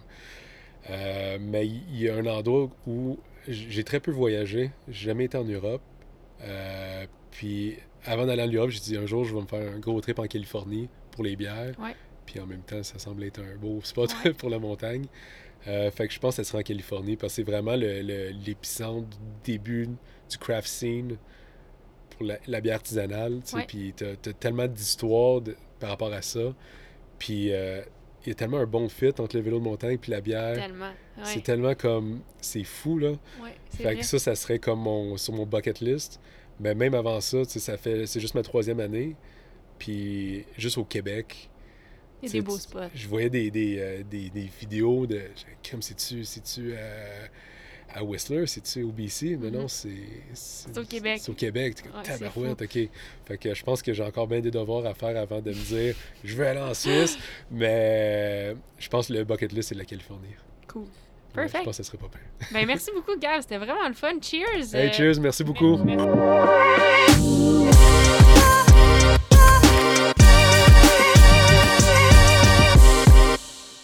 Un gros merci à Gabriel pour avoir partagé de ton précieux temps avec nous, avoir partagé tes histoires avec nous. C'était le premier épisode du podcast Fever Talk. Je suis votre hôte Magali Rochette. Puis, euh, ben, merci d'avoir été là, merci d'avoir écouté. Et en attendant, je vous dis à la semaine prochaine. On se revoit la semaine prochaine avec le deuxième épisode, puis un nouvel invité que j'ai très hâte de vous faire découvrir. Alors à la semaine prochaine. Bonne journée.